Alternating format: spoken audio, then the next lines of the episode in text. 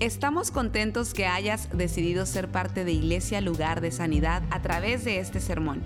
Tal vez estás en tu automóvil, haciendo ejercicio, en el quehacer de tu casa o simplemente disfrutando tu día. Es nuestra oración y nuestro deseo que tú recibas lo que Dios tiene para ti. Si te es posible, te recomendamos que tomes notas de lo que Dios te hable el día de hoy. Bueno, eh, el título de hoy es Cambia tu mundo sirviendo a los que te rodean. Muchas veces queremos que el mundo cambie, muchas veces que queremos que la, nuestra pareja cambie, que nuestros hijos cambien, que nuestros vecinos cambien, que nuestros trabajadores o los colegas de trabajo cambien. Queremos que el mundo cambie, pero en verdad, en verdad, en verdad, el, el catalizador, la palabra catalizador quiere decir un agente que trae cambios.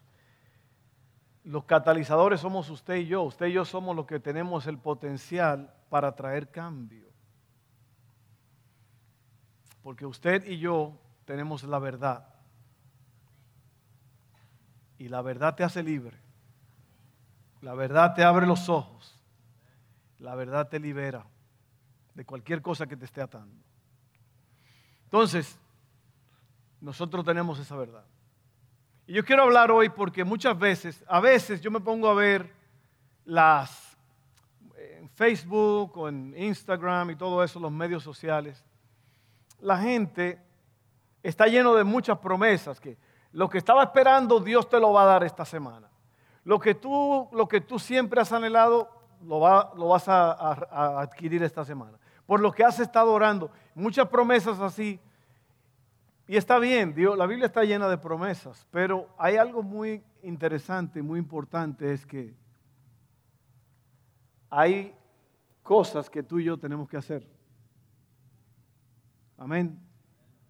Las cosas nada más no suceden así por así, porque cuando tú pones de tu parte y tú haces lo que Dios quiere que tú hagas, Dios te bendice. La bendición de Dios está a la vuelta de la esquina pero hay cosas que tú y yo tenemos que hacer. Cambiar nuestro mundo va a tomar más que palabras. Jesús dijo en Juan 13, 34 al 35. Oiga lo que dijo Jesús. Así que ahora les doy un nuevo mandamiento. Ámense unos a otros, tal como yo los he amado. Ustedes deben amarse unos a otros. El amor que tengan unos por otros será la prueba ante el mundo de que son mis discípulos.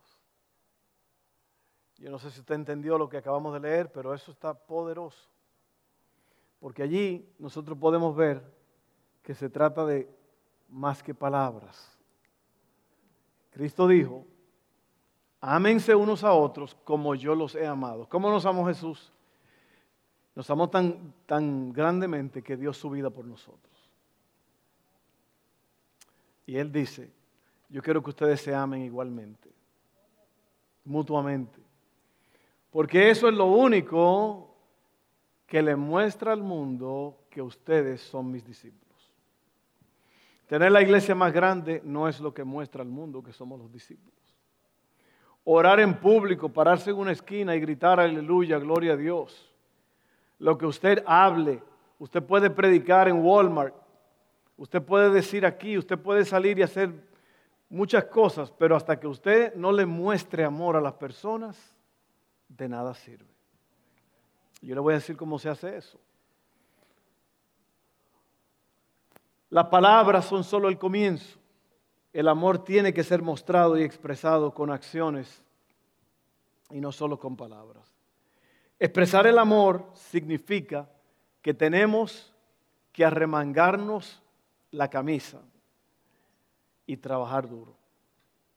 Y a veces tenemos que involucrarnos en las crisis, los problemas, las situaciones de otras personas.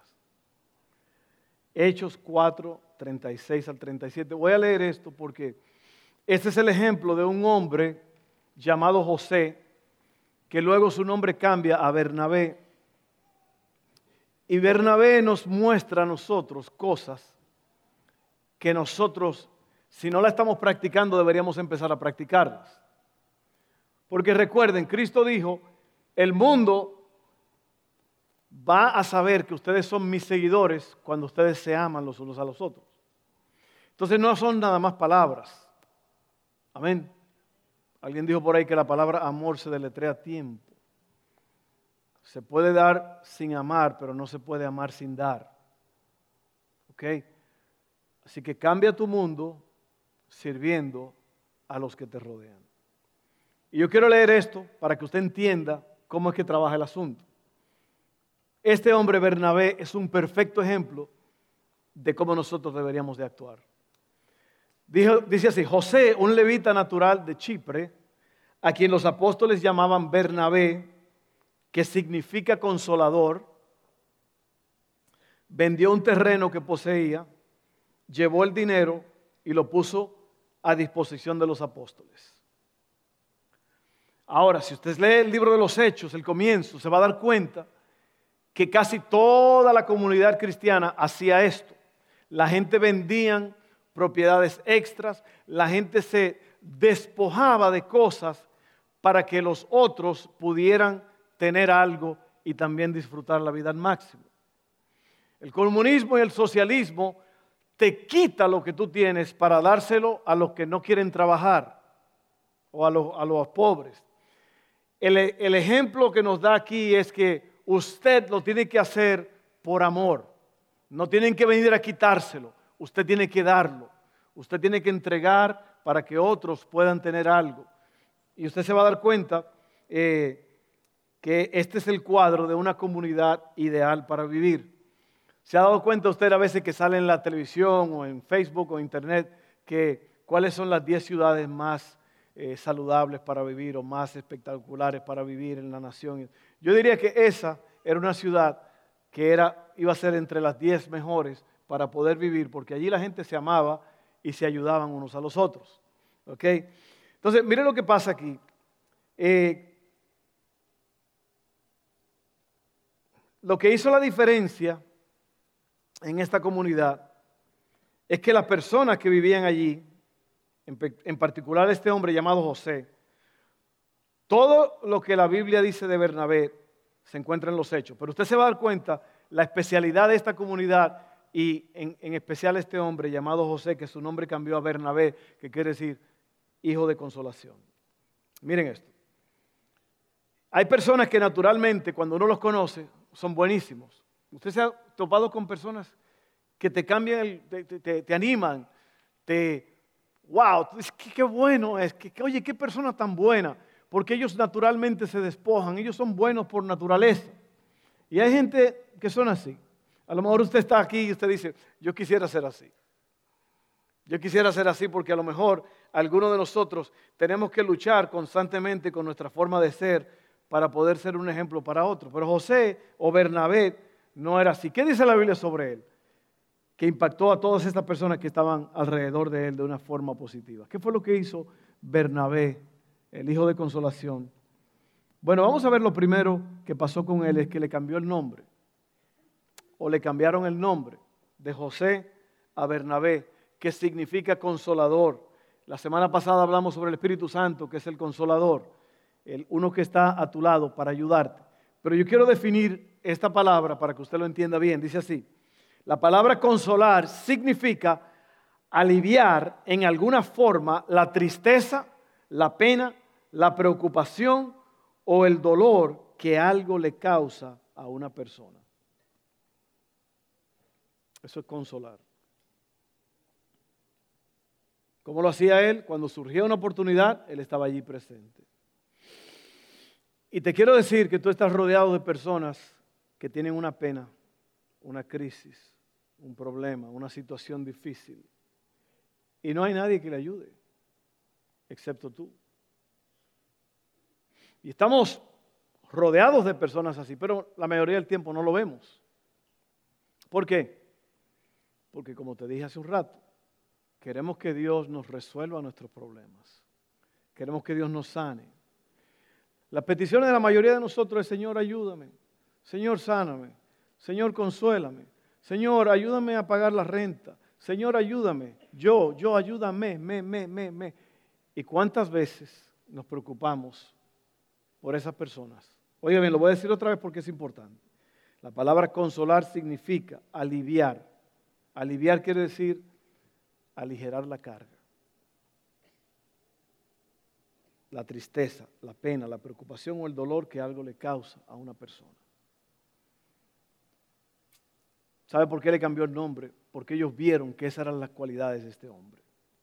Ellos vieron que este hombre era así. Él se despojaba para que otros pudieran tener una vida buena. De José a Bernabé, ese es el punto número uno. Punto número dos, algo que hizo este hombre fue que influenció la vida de Pablo. Pablo también se llamaba Saulo de Tarso y su nombre le cambió a Pablo cuando se convirtió a Cristo.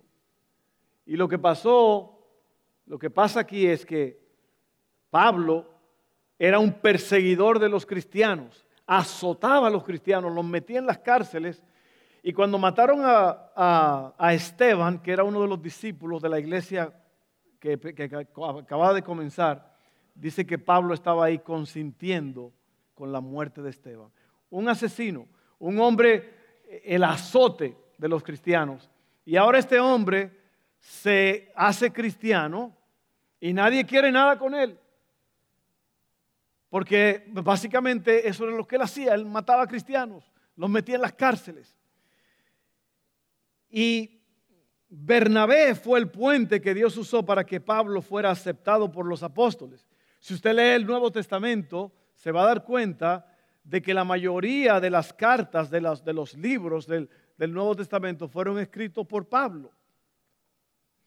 Pero Pablo no hubiera podido llegar a donde estaba si no hubiera sido por este hombre, Bernabé, que eh, abrió sus puertas, abrió la puerta de su corazón y, y, se hizo amigo de Pablo. Y no solamente eso, mire lo que dice aquí en Hechos 9, 26 al 28. Dice, cuando llegó a Jerusalén, Pablo trataba de juntarse con los discípulos, pero todos tenían miedo de él porque no creía que de veras fuera discípulo. Entonces Bernabé lo tomó a su cargo y lo llevó a los apóstoles. Saulo les, describió en detalle cómo en el camino había visto al Señor, el cual le había hablado, y cómo en Damasco había predicado con libertad en el nombre de Jesús. Así que se quedó con ellos y andaba por todas partes en Jerusalén, hablando abiertamente en el nombre del Señor. El que hizo eso fue Bernabé. Bernabé fue el puente para que Pablo pudiera desarrollar la vida, el ministerio que Dios le había dado. Bernabé lo hizo posible. Él no tuvo miedo a la antigua vida de Pablo, a la antigua reputación de Pablo, sino que él eh, hizo algo extraordinario y fue que él le abrió las puertas de su corazón a Pablo y los presentó a otros discípulos les dijo, les dijo miren, este hombre en verdad era esto, pero él ahora es una nueva persona y yo quiero que ustedes oigan lo que él tiene que decirles. Tremendo. Así que este hombre, Bernabé, influenció en la vida de Pablo. ¿En la vida de quién puedes tú influenciar? Cuando tú tienes un carácter de esta índole. Imagínate que puede haber una persona, un Pablo o un Saulo, que es un loco en el trabajo, una persona amargada, una persona dura para ti. A lo mejor es tu patrón, es tu jefe. Pero a través de la compasión, a través de tu buen trato, esa persona va a cambiar su vida. Y va a cambiar de Saulo de Tarso a Pablo o de José a Bernabé. Ahora mire lo que también hizo el tercer punto, lo que hizo Bernabé, que él tuvo parte en que nosotros hoy día y en aquel entonces nos llamáramos cristianos. ¿Qué quiere decir la palabra cristiano? Uno que sigue a Cristo. Simple y sencillamente. La gente se pone nombres. ¿Verdad que sí? Bautistas. Oh, yo soy bautista. No, yo soy bautista. Yo soy pentecostal.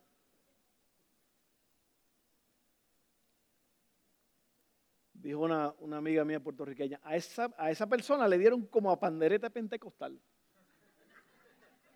O sea que los pentecostales le dan duro a, la pandereta. Y dice que le dieron como a pandereta pentecostal.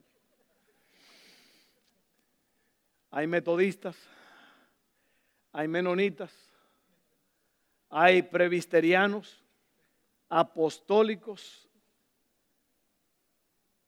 episcopales, ya lo dije, ¿no? Oiga, 50 mil nombres y en la Biblia no habla de nada de eso.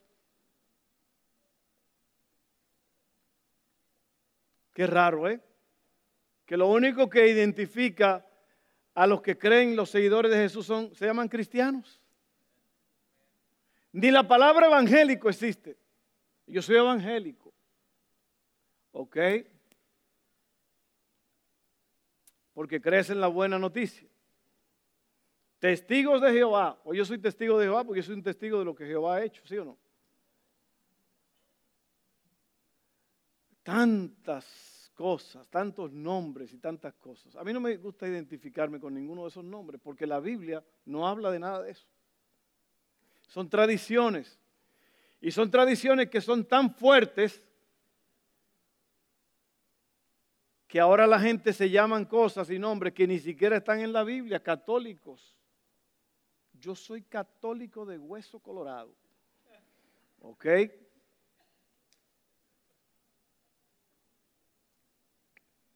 Mira lo que dice Hechos 11, 22 al 25. Dice, la noticia de estos sucesos llegó a, la, a oídos de la iglesia en Jerusalén, de Jerusalén, y mandaron a quién? A Bernabé a Antioquía cuando él llegó y vio las evidencias de la gracia de Dios, o sea, que Dios se estaba moviendo allí, se alegró y animó a todos a hacerse el firme propósito de permanecer fieles al Señor. No solamente sigan a Jesús y esto y aquello, pero sean fieles. Eso es algo que le falta a muchos cristianos, la fidelidad. Mucho le falta. Pues era un hombre bueno lleno del Espíritu Santo y de fe. ¿Se acuerdan que hablamos de ser lleno del Espíritu Santo la semana pasada? Y un gran número, fíjese bien, todo por este hombre, un gran número de personas aceptó al Señor. Verso 25.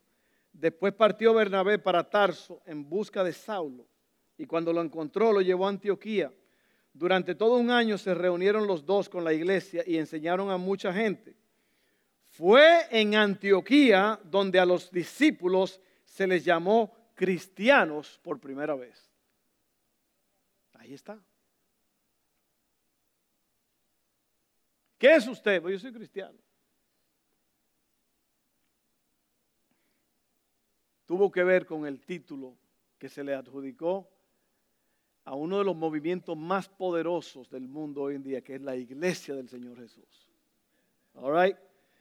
Y por último, este muchacho sabía ofrecer una segunda oportunidad. ¿A cuántos de ustedes le han dado una segunda oportunidad? Una tercera oportunidad. Cuarta. Sin embargo, nosotros somos duros.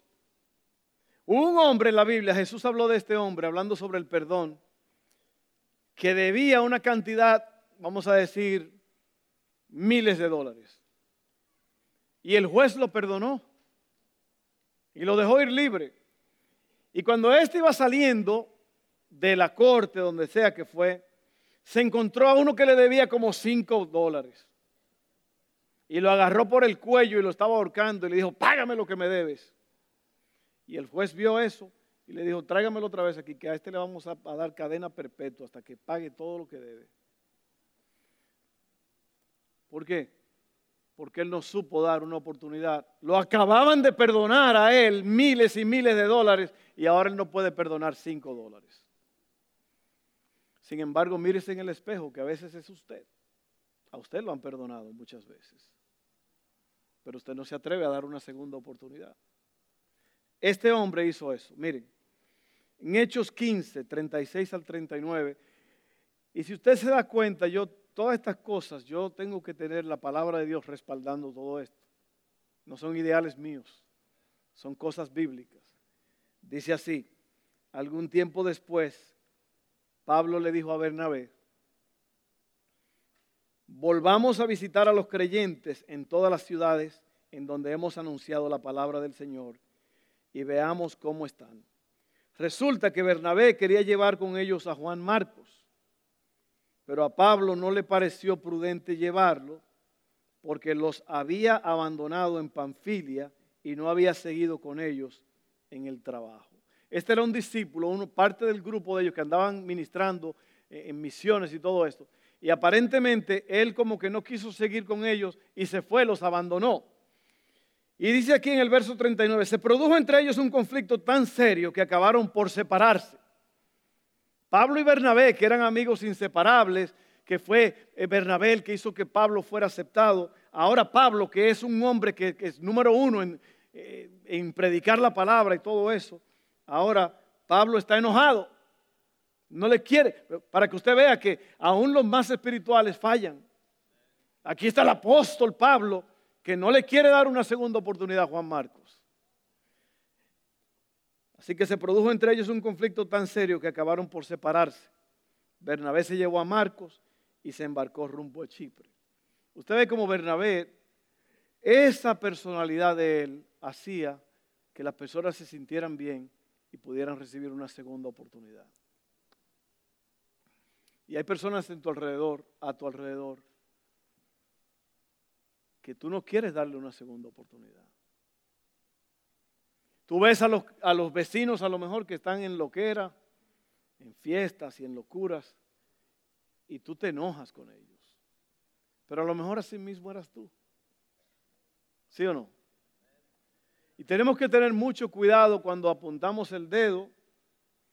Alguien dijo que cuando tú hay uno apuntando para arriba y tres hacia ti.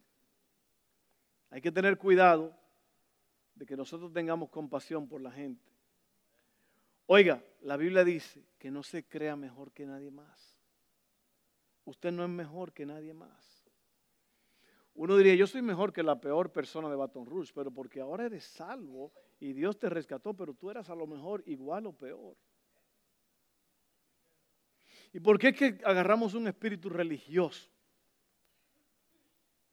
de no querer dar esa segunda oportunidad a la gente?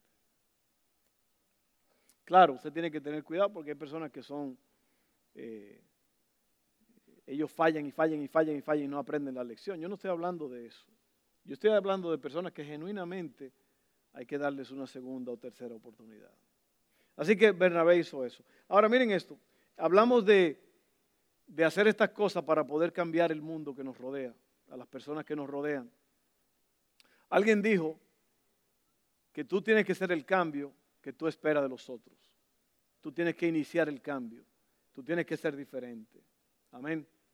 Ahora miren esto, aquí está. Dios seriamente quiere usarnos para cambiar a nuestro mundo. Seriamente, Dios quiere usarnos. Número uno, tenemos que amar a la gente. Tenemos que amar a la gente. Algunas personas aman el ministerio, pero no a la gente. Así que ame a la gente. Ámelos. El amor es llenar necesidades. El amor no es que tú eres bueno conmigo y yo te amo. El amor es que a pesar de lo que me haces, yo te amo. Pero la, razón por la cual eso no, no, cuadra con nosotros es porque no, no oímos lo que dice la Biblia. La Biblia dice que los, los, los, los que quieren ser primero van a ser últimos. Y así la Biblia habla de cosas que los que quieren llegar primero van a ser últimos. Y nosotros para poder obtener las cosas grandes que Dios tiene para nosotros, primero vamos a tener que despojarnos de malicia y de, tanta, eh, de tanto egoísmo que tenemos. Amén. Tenemos que amar a la gente. Número dos, háblele a la gente con una sonrisa. Si no tiene dientes, enséñale las encías. Eso es lo más lindo, una persona riéndose sin dientes porque no tiene pena, no tiene pena de, de reírse. Hable a la gente con una sonrisa. Hay algunos de ustedes que cuando usted va a comprar algo, la gente no quiere vendérselo porque usted va allí con la cara de un bulldog. Yeah, uh, give me that number one combo right there.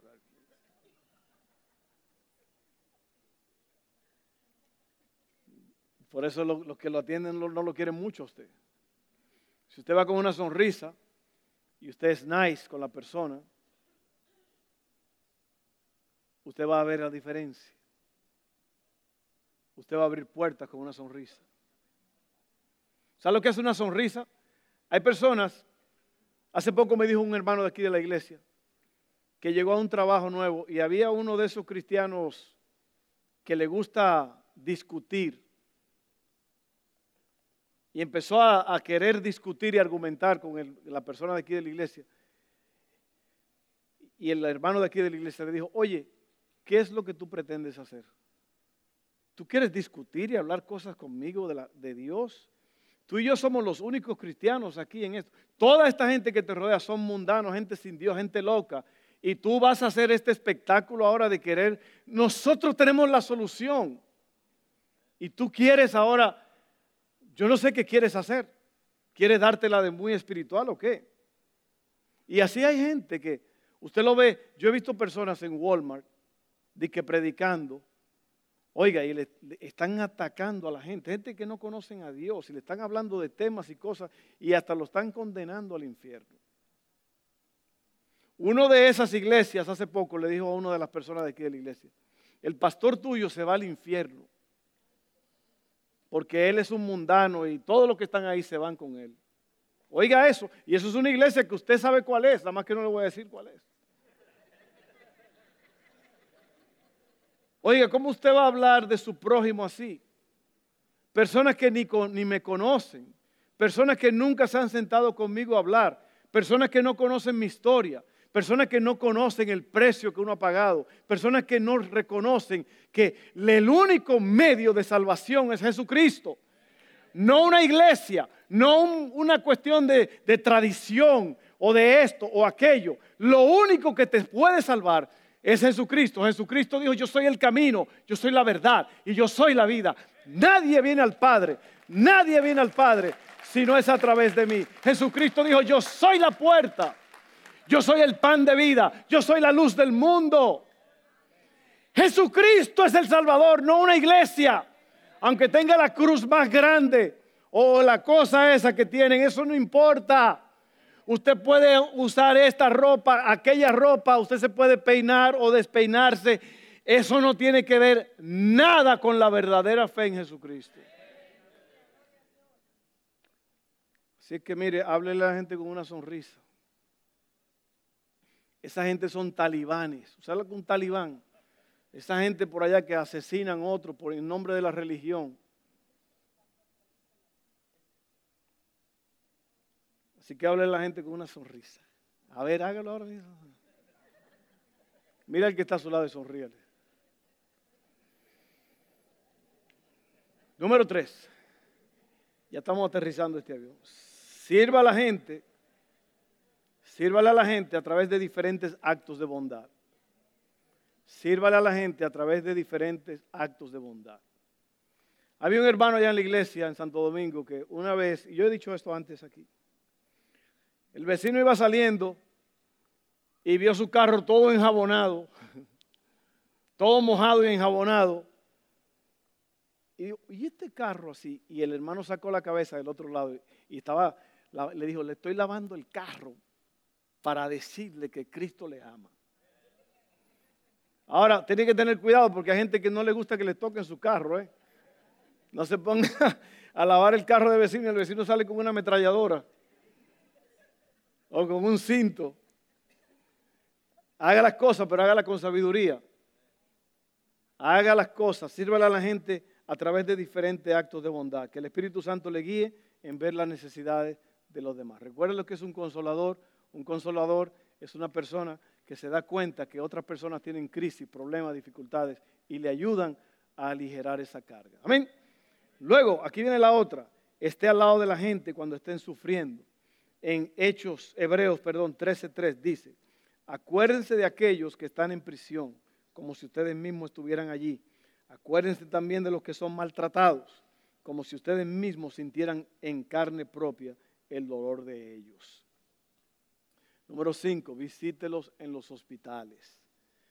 Visite a la gente. Si a usted le dice que hay un fulano que está enfermo, que cayó, eh, se cayó de un techo, lo, lo atropelló un carro o está muy enfermo, Vaya y véalo, vaya a ver a esa persona. Eso le va a traer mucha alegría a esa persona. Luego, eh, visite a las viudas y a los huérfanos. Santiago 1.27. Mire, aquí va para la gente que es religiosa, para la gente que le diga a usted que la religión de ellos es la verdadera o que lo quieren asesinar a ustedes porque ahora dicen que usted está en otra religión. Mire, lo más poderoso es el conocimiento. La ignorancia es la cosa más espantosa, pero el conocimiento es la cosa más gloriosa e importante. Mire lo que hace el conocimiento.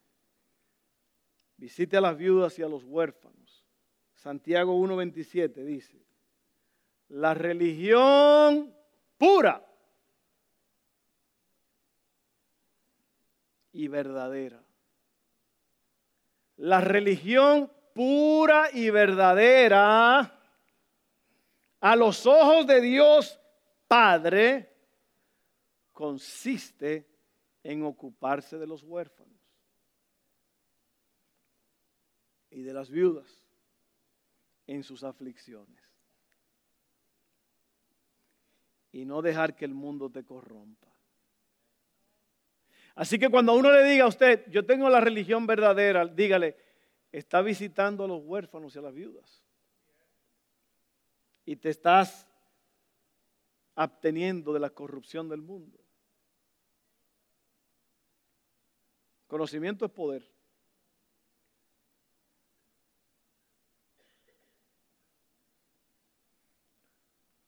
Número siete. Mire con los ojos llenos de amor. Mire con los ojos. Usted sabe que los ojos son las ventanas del alma. Usted no sabía este secreto, pero la mayoría de los doctores, cuando tú entras, nada más te miran a los ojos y saben si tú estás enfermo o no. ¿Usted ha visto una persona enferma del hígado? ¿Cómo se le ponen los ojos? Naranja tirando a mandarina, como dijo Cantinflas. Los ojos amarillos. ¿Usted ha visto una persona triste? Una persona cansada. Alguien dijo que los ojos son las ventanas del alma. La Madre Teresa de Calcuta dijo que cuando tú mires a los pobres, que tus ojos brillen. Que tus ojos brillen. Que tú estés animado. Mira con los ojos llenos de amor. Primero te dijo que tenías que tener una sonrisa. Ahora tus ojos revelan el amor de Dios que hay en ti. Y por último, número 8, hable palabras de aliento y no de condenación. Hable palabras de aliento y no de condenación. Cuando usted oiga a una gente predicándole a otro diciéndole, si usted no acepta eso, se va para el infierno. La Biblia dice, oiga lo que dice la Biblia, hablando de Jesús, el Hijo del Hombre no vino para condenar, sino para salvar lo que se había perdido. El mensaje no es que te vas al infierno, el mensaje es, no tienes que ir al infierno. ¿Se da cuenta la diferencia? Y en conclusión, Dios quiere usar a todo el mundo aquí en esta sala. Y no es que Dios quiere hacerlo, Dios está esperando que tú te pongas a la disposición y lo hagas. Porque si no, el nombre de cristiano no te luce. ¿Ok? Ganar a una persona para Cristo no es difícil. Y quiero darle estos pequeños pasos aquí, que son cuatro. Mensajito un poquito largo, pero ya vamos a cerrar. Oiga bien. Ese mensaje usted se lo van a dar en la puerta, como yo lo hago todos los domingos. Oiga bien lo que le voy a decir. Si usted estudia esos mensajes después que usted se va a su casa, usted lo lee y busca las citas, lea todo el contexto. Por ejemplo, yo le doy a usted dos o tres versos de un capítulo. Váyase a su casa y lea todo para que usted entienda bien todo, porque no tenemos tiempo para eso. Pero no, hágase usted mismo un favor y lea eso. Y mire aquí este plan. Porque usted está rodeado de personas sin Dios que necesitan salvación.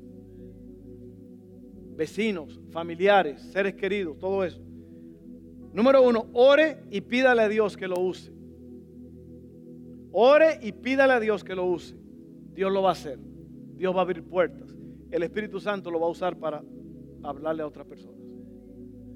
Número dos, sea un ejemplo. Primera de Timoteo 4:12 dice, no permitas que nadie te subestime por ser joven. O sea, me está hablando a mí.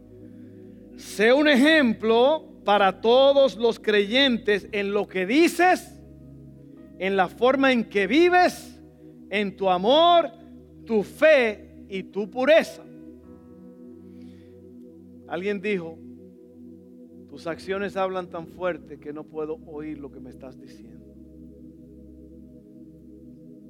Su vida es la que habla. Pablo le dice a Timoteo que sea un ejemplo. Número tres, guíelos a Cristo con esta oración. Lo que usted tiene que hacer, usted tiene que hacerse amigo de la gente. Hágase amigo de ellos, sea un consolador. Mire, use la crisis de esa persona que está pasando para usted ayudarlos. No trate de meterle a fuerza el evangelio de una vez. Tranquilo. Hable con la gente, ámelos, mírelos con ojos de amor, sonríales. Y le puede decir, oye, ¿qué si vamos a un café? ¿Qué si nos juntamos?